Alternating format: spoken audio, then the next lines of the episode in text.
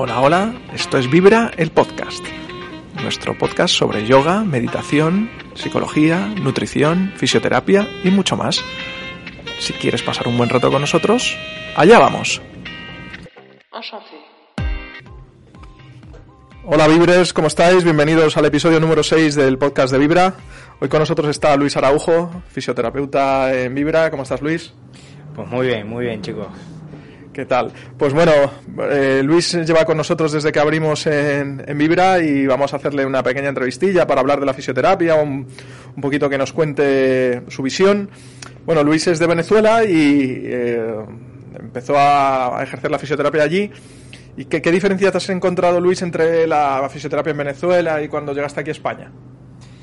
Pues la verdad que diferencias eh, pocas realmente, ¿no? el trabajo fisioterapeuta eh, en Venezuela, España, la verdad es que es muy, muy, muy parecido. Eh, lo que sí he notado diferencia, sobre todo en los pacientes, ¿vale? Eh, yo creo que en Venezuela los pacientes, mm, probablemente las personas en Venezuela no son tan asiduas a ir al, fisio, ¿vale? Y aquí en, en España le tienen muchísimo cariño al fisio, muchísimo aprecio, muchísimo valor le dan muchísimo valor a, la opinión del fisio y yo creo que eso es importantísimo. Pues, eh, hombre, sí que sabemos eh, que hay una cultura de fisio importante aquí en España. De hecho, antes de incluso de ir al médico, primero dicen, a ver qué dice mi fisio. Sí, sí, eso, eso es verdad. Eh, bueno, pues vamos con, ya conociendo un poquito más a Luis. estamos en un tiempo difícil, COVID, la gente duerme mal, mucha contractura. Eh, ¿Cuáles son las visitas más frecuentes? Eh, ¿Con qué patologías te están llegando últimamente la gente a, las consultas? Eh, pues mira, a ver, yo creo que lo más frecuente actual, en la actualidad, por todo este tema del, del, COVID, de la pandemia, la locura que se ha desatado con todo esto, es más que todo patologías o lesiones cervicales y lumbares, o dolores, molestia, como lo quieran llamar, lumbares y cervicales sobre todo por el tipo de, estrés, de, ansia que ha provocado todo esto, incertidumbre, sobre todo todo ese tipo de, somatización de, emociones ¿no? que, ha producido esto. Eh, además las personas, mucha gente que están ahora teletrabajando, pues eh, el espacio donde trabajan no es el adecuado, eh, pasan más horas trabajando vamos, un poco un poco el tema de postura, ¿sabes? Okay. Sí, bueno, es, pasamos mucho tiempo sentados, echados seguramente en posturas incorrectas. Eh, yo mismo, eh, que estoy aquí en Vibra, hay muchas veces que estoy sentado y noto que, mi postura no es la mejor, me duelen los hombros, incluso problemas digestivos, ¿no? Por, por estar en en malas posturas. Eh, ¿Qué relación hay entre la alimentación, por ejemplo, que ahora se habla mucho, y la fisioterapia? Eh, ¿Crees que es clave a la hora de recuperar los pacientes? Mira, yo creo que es, eh, es una de las partes fundamentales en cualquier tema de salud. Y en la fisioterapia no puede, no puede ser no puede estar aparte, ¿ok?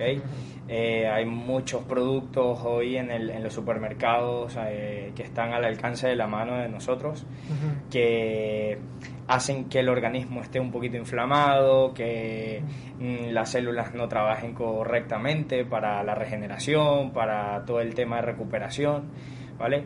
Y sí es verdad que mientras mantengamos el consumo de ese tipo de alimentos, ¿ok? A lo mejor una lesión que te toma, qué sé yo, por decir algo, dos semanas en recuperar, pues a lo mejor te toma tres o a lo mejor más de un mes. Eh, no somos conscientes de, lo que estamos comiendo. Es, eh, la verdad, si te paras a analizar, el 80% de nuestra dieta está llena de productos procesados, con edulcorantes, conservantes, y eso a la larga es una inflamación crónica eh, y produce un efecto muy adverso sobre el cuerpo.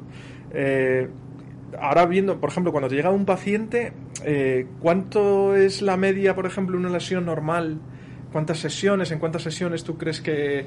Yo supongo que dependerá de la lesión, claro, pero más o menos una media que, oye, tengo esto, puedo salir bien. Pues mira, eso va a depender muchísimo, ¿vale? Yo, yo soy un, un fisio que a lo mejor no, no le gusta establecer tiempos con los pacientes, ¿sabes?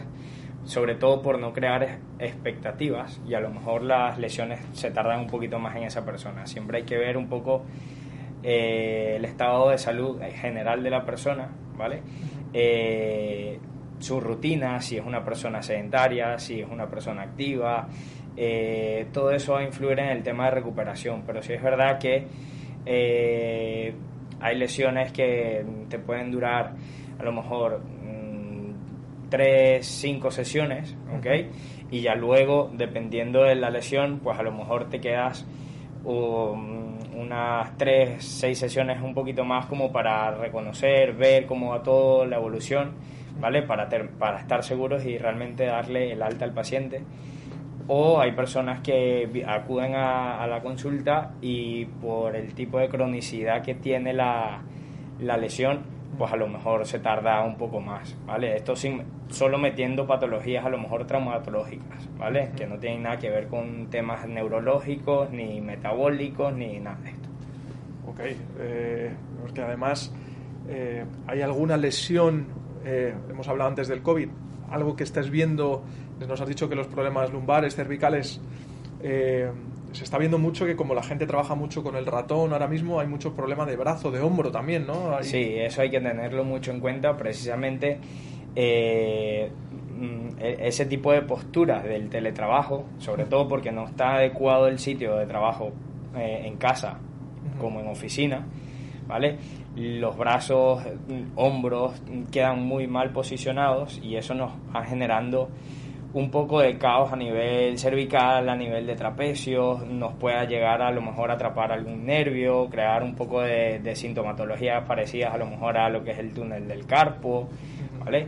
Em, y bueno, eh, todo este tema realmente hay que tenerlo bastante en cuenta. Sobre todo hay muchas personas que ahora eh, acuden a, consulta por tema cervical porque tienen mucho problema de, te llegan con el típico, ¿no? Tengo una contractura muy fuerte ahí a nivel de cuello, tal, y pues también el problema de, de yo creo que incluso las mascarillas, ¿vale? Ah, eh, nos han estado, creo yo, a lo mejor tensionando muchísimo lo que es toda la zona de alrededor de la articulación temporomandibular.